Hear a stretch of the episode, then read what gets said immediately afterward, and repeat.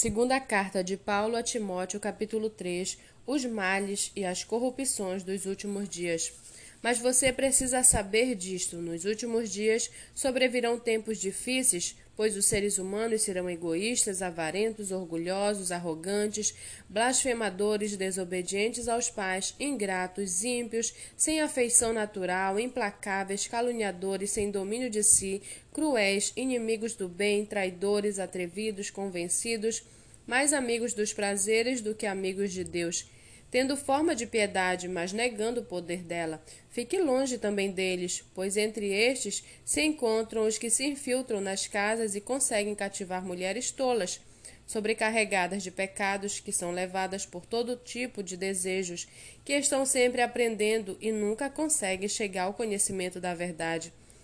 E do mesmo modo que Janes e Jambres resistiram a Moisés, também estes resistem à verdade. São homens que têm a mente totalmente corrompida, reprovados quanto à fé. Mas esses não irão longe, porque a insensatez deles ficará evidente a todos, como também aconteceu com a insensatez de Janes e Jambres.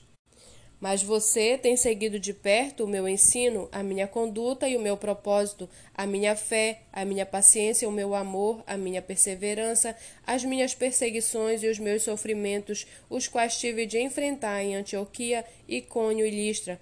Quantas perseguições sofri, porém o Senhor me livrou de todas elas. Na verdade, Todos os que querem viver piedosamente em Cristo Jesus serão perseguidos, mas os perversos e impostores irão de mal a pior, enganando e sendo enganados.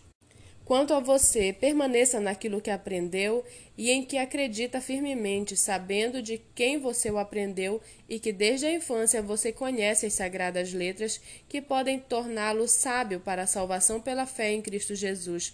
Toda a Escritura é inspirada por Deus e útil para o ensino, para a repreensão, para a correção, para a educação na justiça, a fim de que o servo de Deus seja perfeito e perfeitamente habilitado para toda boa obra.